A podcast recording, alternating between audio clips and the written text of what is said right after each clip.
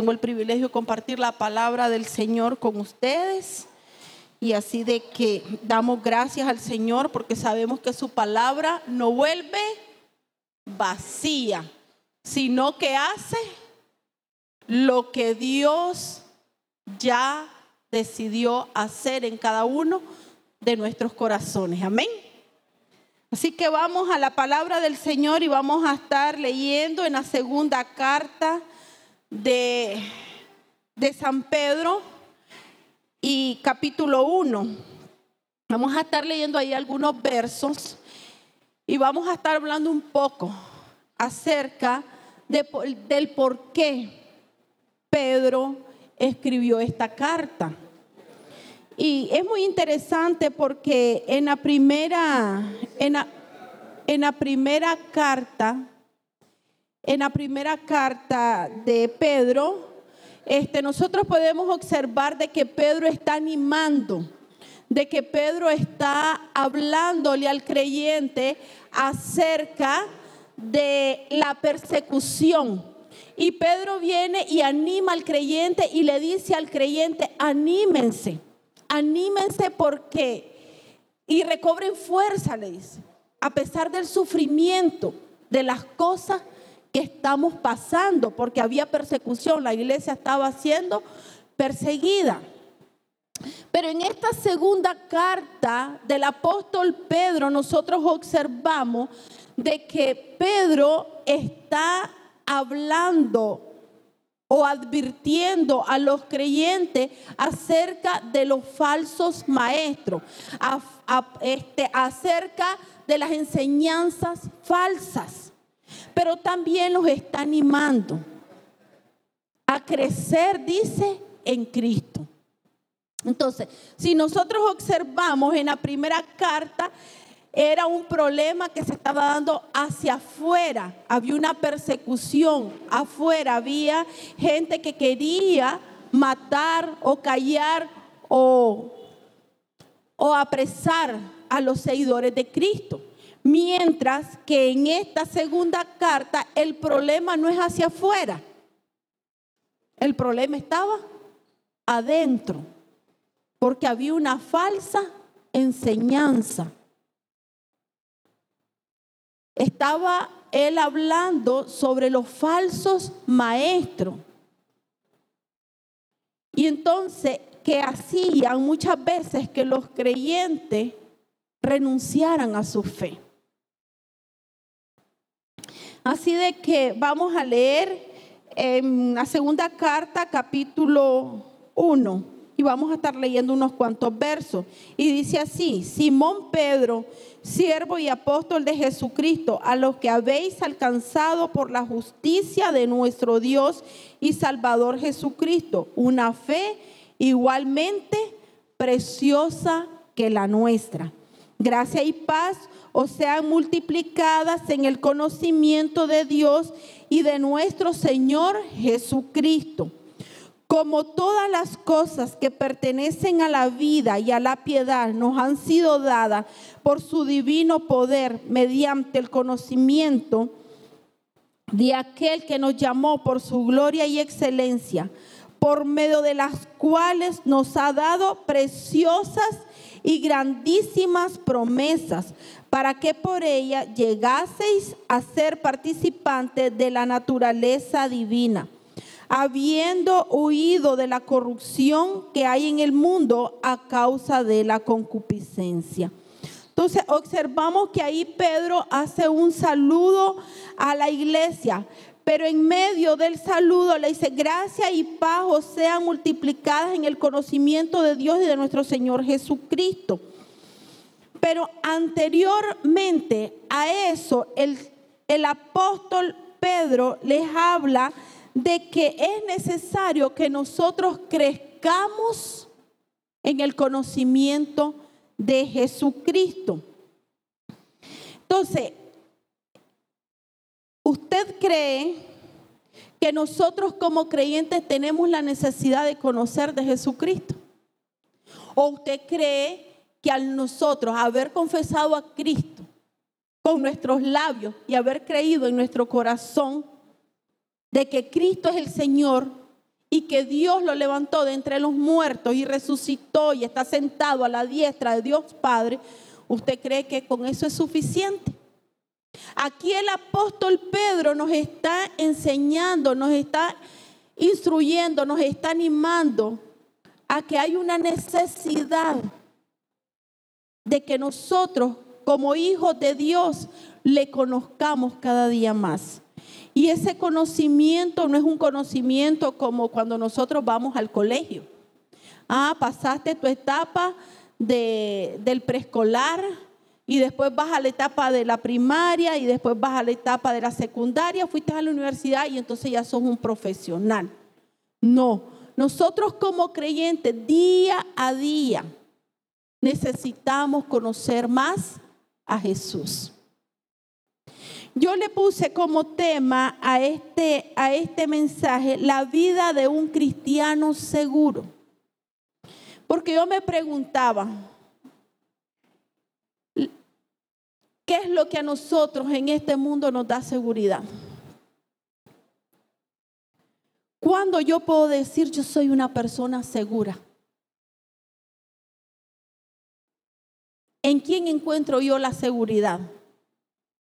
La encuentro, como les decía anteriormente, cuando logré y alcancé una carrera profesional y obtuve un buen trabajo, un buen puesto, un buen salario.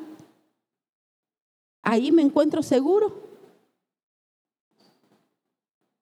O le encuentro realmente en el conocimiento, en la madurez espiritual que alcanzo en Cristo Jesús. Entonces, el primer punto que yo puse es la necesidad de todo creyente de crecer en Cristo. Ahí el creyente se va a encontrar seguro. El Hijo de Dios se va a encontrar seguro cuando sabe que tiene una necesidad por conocer más de Jesús. Porque mediante nosotros escudriñamos la palabra, mediante nosotros comenzamos a leer las escrituras, nosotros nos vamos a dar cuenta de que en Cristo lo tenemos todo. Nosotros nos vamos a dar cuenta de que somos más que vencedores por medio de aquel que nos amó. Nosotros nos vamos a dar cuenta de que Cristo peleó por nosotros la batalla y que por eso somos vencedores. Dice Romanos 8, ¿quién nos separará del amor de Dios? Tribulación, angustia y comienza hambre, desnudez y comienza. Nada creado nos va a separar del amor de Dios que es en Cristo Jesús. Entonces, se ve que el creyente puede decir, yo soy un creyente seguro cuando conoce, cuando disfruta de una relación genuina con su Señor. Amén. Entonces vemos que aquí Pedro los insta y los anima a crecer en el conocimiento del Señor, convencido, dice, convencido de que el mejor antídoto para la herejía o para los falsos maestros, para lo que, recuerde que la herejía es una doctrina errónea. Entonces, el antídoto para esa doctrina errónea, para la herejía que se estaba dando en esta segunda carta de, de Pedro, es el conocimiento maduro que un cristiano puede tener acerca de la verdad. Y la verdad es Cristo. Pedro exhorta, dice a sus lectores a tener una apreciación propia de lo que es la palabra del Señor. Hermano, esto no fue para los creyentes del Asia Menor. Esto no fue para los creyentes de ese, de ese entonces. Esta palabra está viva para estos tiempos. ¿Cuántos falsos maestros se están moviendo? ¿Cuántas personas vienen y agarran la palabra de Dios a su conveniencia? Entonces es necesario que usted y yo seamos lectores de la palabra del Señor para que no seamos engañados, porque dice que en los últimos tiempos aún los escogidos serán engañados. Nosotros no podemos vivir la vida cristiana, no podemos pretender vivir la vida de fe solamente escuchando. ¿Qué dicen los demás acerca de Jesús? Nosotros no podemos pretender vivir una vida cristiana de una manera horizontal. Necesito que el pastor me dé una palabra horizontal, del tú al tú. Necesito que el pastor ore por mí o necesito que el hermano, que la hermana, que el vecino que es creyente ore por mí. Yo he escuchado que esa persona es usada por Dios, yo necesito. Nosotros no podemos pretender vivir o caminar una vida cristiana sin conocer, sin experimentar nosotros mismos una verdadera relación con Dios. Una verdadera relación con Dios a través del estudio de su palabra. Convencidos que realmente lo que se está hablando es lo que la palabra del Señor está diciendo porque yo la escudriño, porque yo la leo. Convencidos de que Dios quiere tener conmigo una relación directa, de manera vertical y no horizontal. Porque el único mediador entre Dios y los hombres se llama Jesucristo, el Hijo del Dios viviente. No hay otro mediador. Así que el Señor quiere y nos insta en esta noche que nosotros crezcamos, que maduremos, que tengamos una vida espiritual que va creciendo de poquito en poquito a través del conocimiento de la palabra y a través de la relación íntima con Dios. El verdadero conocimiento está basado en una experiencia personal con Dios. Y dice Juan 17, 3. Y esta es la vida eterna, que te conozcan a ti, el único Dios verdadero, y a Jesucristo, a quien tú has enviado. Entonces ya vieron, la vida eterna consiste en conocer a quién? A Jesús, al único Dios verdadero y a Jesús, dice, a quien tú has enviado y tomar una postura, hermano, como lo hizo Pablo. Pablo, en la carta filipense, eh, capítulo 3, 10 dice, lo he perdido todo a fin de conocer a Cristo. Él da todo por perdido, todo era una pérdida, dice, al fin de conocer a Cristo. No importaba los títulos que él tenía, no importaba lo que él había logrado en este mundo. Dice, todo lo tomo por basura a fin de conocer a Cristo. El conocimiento de, de Cristo es vital para la vida del creyente. Dos, Pablo, Pedro, perdón, aquí se refiere al crecer en el conocimiento de Cristo, pero también se refiere, Pablo dice, a la fe, dice, a una fe preciosa. Aquí lo vemos nosotros en el verso 1. Dice, a los que habéis alcanzado por la justicia de nuestro Dios y Salvador Jesucristo, una fe igualmente preciosa que la nuestra. Entonces, esa fe a la que Pedro se está refiriendo es una fe salvífica. Es la fe que trae salvación, que la puso el Señor en el corazón nuestro. Y quise hablar sobre esta fe porque la fe salvífica nos va a nosotros a impulsar a que nosotros querramos conocer más a Cristo, querramos conocer más a Dios. Entonces, esa fe, la Biblia habla de mucha fe, de muchas, de mucha, este, de muchas maneras de manifestarse la fe, pero en este caso, Pedro se refiere a la fe que salva y es la fe que usted y yo obtuvimos al abrir nuestro corazón.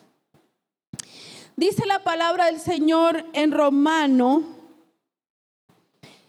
dice la palabra del Señor en Romano de que con el corazón se cree para justicia, pero con la boca se confiesa para salvación. Entonces, al nosotros haber confesado a Cristo nuestro Señor con nuestros labios, nosotros adquirimos esa fe salvífica y esa fe es una fe completa. Es una fe que siempre nos va a llevar a Cristo. Dice Efesios 2.8. Porque por gracia sois salvo por medio de la fe y esto no de vosotros, pues es don de Dios. Entonces somos salvos por gracia, no por obras, sino por gracia. Podemos hacer muchas cosas buenas, pero eso no trae salvación. Lo que trae salvación es la fe que tuvimos en Cristo, en reconocer a Cristo como nuestro Señor y nuestro Salvador. Las obras que nosotros realizamos son consecuencia de nuestra fe, es producto de nuestra fe, de nuestra salvación, de esa fe salvífica de la que Pedro está hablando. Y es un regalo de Dios. Nadie la compra, nadie la gana, sino que Cristo la obtuvo a través de su sacrificio en la cruz del Calvario. Dice Juan 6:29.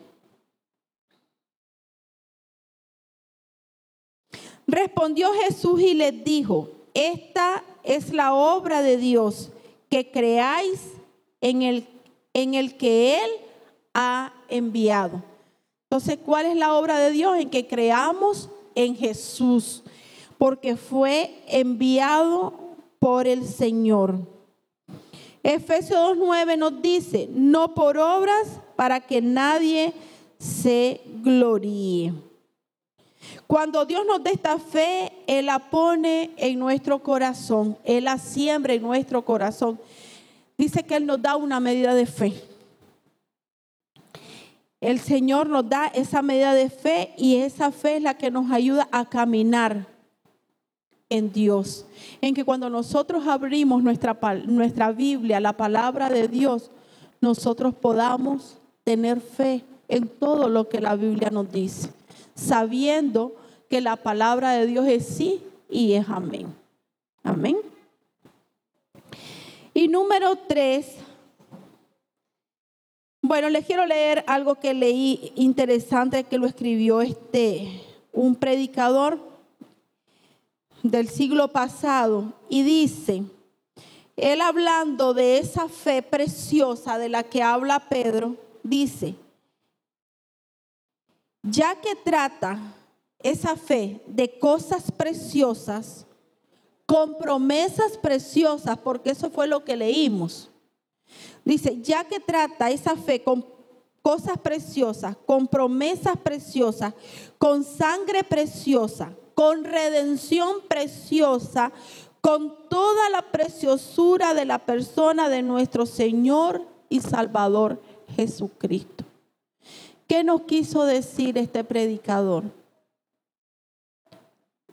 Cuando Pedro dice, cuando Pedro dice, Dios y Salvador Jesucristo, una fe igualmente preciosa, es lo que está diciendo, es, se trata de Jesucristo. Se trata de todo lo bueno que Jesucristo trajo al redimirte de tus pecados. Recuerden que nosotros estábamos muertos en nuestros delitos y pecados. Recuerden que nosotros no valíamos nada, pero Cristo tuvo, tuvo misericordia de nosotros, vino a esta tierra, murió por nosotros.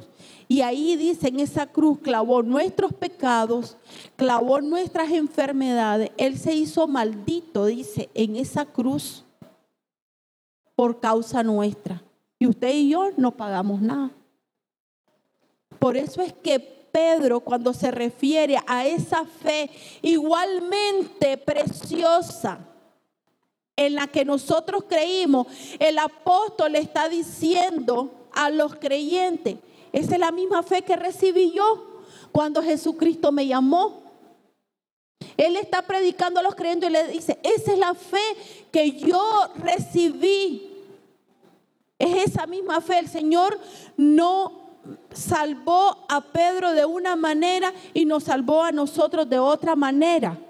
Dios nos salvó a todos de la misma manera. Amén. Y eso nos debería de llenar de gozo, eso nos debería de llenar de contentamiento, eso nos debería de decir gracias Señor, porque por gracia soy salvo. Y el punto número tres que yo quise tratar aquí y que sale aquí en los versos que leímos anteriormente es que somos plenos en Cristo Jesús. Primero, Pedro animando al creyente a que crezca en Cristo. Luego Pedro diciendo, la misma fe preciosa es la que yo recibí cuando Cristo me llamó, es la misma fe que ustedes recibieron. Anímense. Y número tres, Pedro dice que nosotros tenemos todo, todo lo que respecta a la vida y a la piedad, se nos fue dado a través de Jesucristo. Todo lo que usted requiere para esta vida le fue dado a través de Jesucristo. Cuando nosotros abrimos el corazón al Señor, recibimos todo.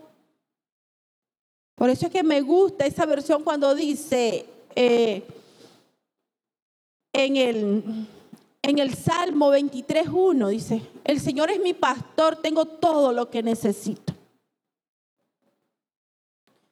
¿Por qué? Porque muchas veces humanamente yo puedo pensar que yo necesito, qué sé yo, un helicóptero.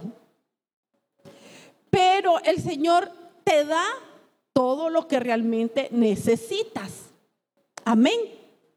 Entonces, si el Señor es nuestro pastor, tenemos todo lo que necesitamos. Él sabe que es lo mejor para nuestras vidas. Entonces somos plenos en Jesucristo. Dice Juan 1.16. De su plenitud todos hemos recibido gracia sobre gracia. De su plenitud. La palabra plenitud significa completo.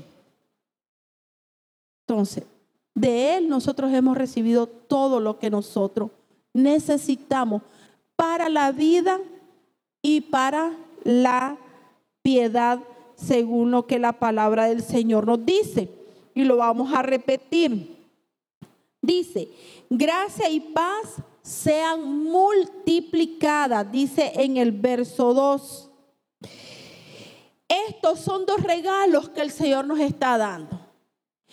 ¿Quiénes se sienten gozosos cuando tiene paz en su corazón, no importando las circunstancias que estemos viviendo. ¿Ya usted ha experimentado esa paz? Esa paz que, que en medio del problema, en medio del dolor, en medio de la tristeza, estás tranquilo, estás reposado, no estás inquieto, no estás alterado esa es la paz del Señor, la que sobrepasa el entendimiento humano, el que sobrepasa todo, el que guarda nuestros pensamientos y guarda nuestro corazón. Ese es un regalo. Y Pedro está diciendo que al recibir al Señor Jesucristo, necesitamos crecer en Él, pero que también se nos sea dada la gracia y la paz, que solamente pueden venir de Él. Y mediante nosotros vamos conociendo más al Señor, nosotros vamos a ir disfrutando. Vamos a ir viendo cuáles son esas promesas preciosas que habla la Escritura. Vamos a ir disfrutando de todas las promesas que el Señor tiene para nosotros. Entonces dice así en ANBI el verso 2 en adelante. Que abunden ustedes la gracia y la paz por medio del conocimiento que tienen de Dios y de Jesús nuestro Señor. Mírese bien lo que dice la palabra. Que abunden ustedes la gracia y la paz por medio de qué? del conocimiento. Mediante nosotros conozcamos más al Señor, va a abundar la gracia y va a abundar la paz. Su divino poder, al darnos el conocimiento de aquel que nos llamó por su propia gloria y excelencia, nos ha concedido todas las cosas que necesitamos. Pensé que lo estaban proyectando. Entonces, tal vez me ayudan y, y, proyectamos para que ustedes lo miren porque estoy leyendo la NBI. Entonces dice, nos ha concedido todas las cosas que necesitamos como Dios manda. Imagínese usted el conocimiento que nosotros vayamos teniendo acerca de Dios y de nuestro Señor Jesucristo. Dice que nos va a permitir poder disfrutar, poder ver, poder tomar todo lo que nosotros necesitamos conforme a lo que a la voluntad del Señor.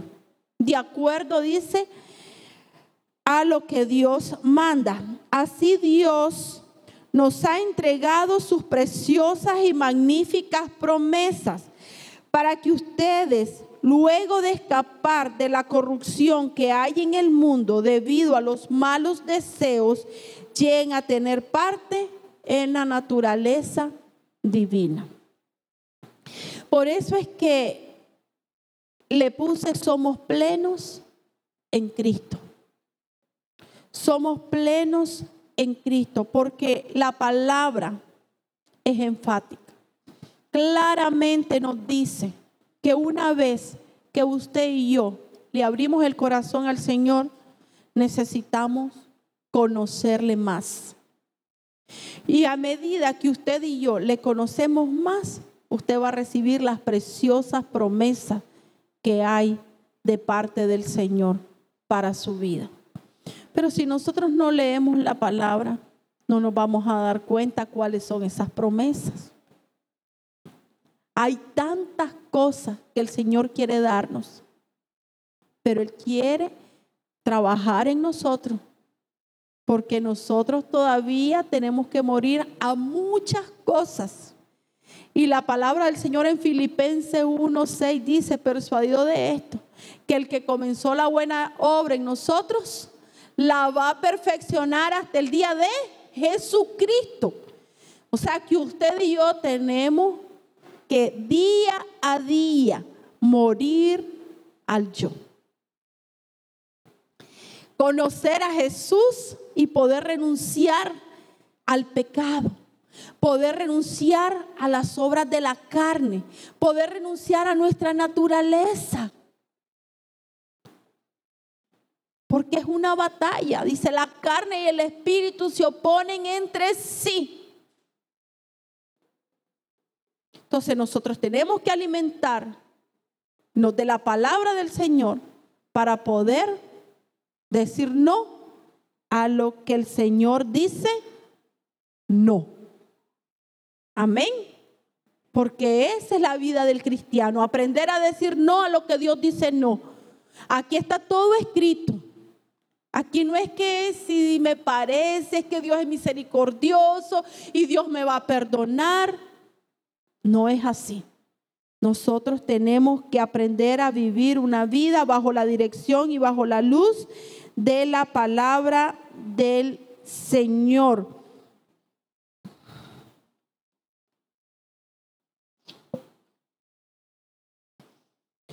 Y el conocimiento del que eh, Pedro está hablando aquí, dice que significa, dice, la palabra en el griego antiguo de conocimiento no se refiere a un conocimiento casual, o sea, un conocimiento que recibiste de repente, sino que significa un conocimiento exacto, completo y profundo.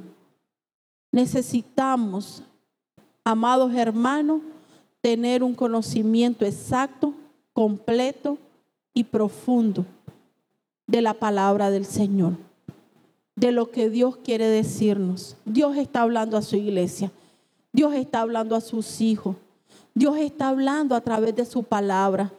Y si nosotros le escudriñamos todos los días, nos vamos a dar cuenta que el Señor está hablando porque quiere guiar nuestros pasos y quiere librarnos de muchas cosas que pueden causarnos dolor. Como conclusión, mis estimados hermanos, vamos a leer 2 de Pedro 1, 5, 11. Porque aquí hay una recomendación muy importante. La palabra del Señor dice en la NBI, NBI perdón, la palabra dice, precisamente por esto, esfuércense. Y ahí me quiero detener un poquito. Precisamente por eso. ¿Por qué, hermano? Precisamente por eso, por lo que acabamos de hablar anteriormente. Precisamente porque Dios nos dio una salvación tan preciosa. Precisamente porque Dios nos dio una fe tan preciosa Necesitamos crecer en Cristo Jesús, en el conocimiento de Él. Precisamente porque Dios nos dio una fe tan preciosa, o sea, nos salvó de nuestros pecados. Necesitamos someternos a su voluntad y no a la nuestra. Y precisamente por eso, porque el Señor nos dio todo lo que necesitamos con respecto a esta vida y a la piedad que significa una devoción a Dios, nosotros necesitamos esforzarnos en lo que el apóstol Pedro está diciendo a continuación. Y dice, precisamente por eso, esfuércense por añadir a su fe virtud. ¿Y cómo lo vamos a obtener? a través del conocimiento de la palabra del Señor. Lo que dice el mismo apóstol en segunda de Pedro 1:19. La palabra profética más segura, aquí está, miren. No lo que le dice el vecino, aquí está, en la palabra de Dios. Todo lo que usted y yo necesitamos está en ella. Entonces dice, esfuércense por añadir a su fe virtud, a su virtud de entendimiento, al entendimiento dominio propio, al dominio propio, cuesta el dominio propio, ¿verdad? Al dominio propio, constancia, a la constancia, devoción a Dios. A la devoción a Dios, afecto fraternal. Y al afecto fraternal, amor. Porque estas cualidades porque estas cualidades, si abundan en ustedes, los harán crecer en el conocimiento de nuestro Señor Jesucristo y evitarán que sean inútiles e improductivos. Miren qué interesante. Dice que si nosotros nos esforzamos por por causa de la fe salvífica, añadir a la fe virtud y a la virtud sigue entendimiento y, y todo lo que acabamos de leer. Dice que todas estas cualidades, si abundan en nosotros, nos harán crecer en el conocimiento de nuestro Señor Jesucristo. Y van a evitar que nosotros seamos inútiles e improductivos. Usted ya ha oído la parábola, ¿verdad? Cuando le quita el talento al, al que lo escondió en la tierra. Siervo inútil es lo que te dice, te se le va a dar al que tiene más. Entonces, porque el Señor nos ha dado todo lo que necesitamos para esta vida y para la piedad. Entonces nosotros necesitamos ser productivos para el reino, amén. Productivos, porque nosotros estamos en esta tierra con un propósito. Nosotros no estamos aquí porque que pasemos el tiempo, o porque miremos cómo, cómo cada día el mundo se está volviendo loco, estamos aquí con un propósito y es de hacer la voluntad de aquel que nos llamó. Amén.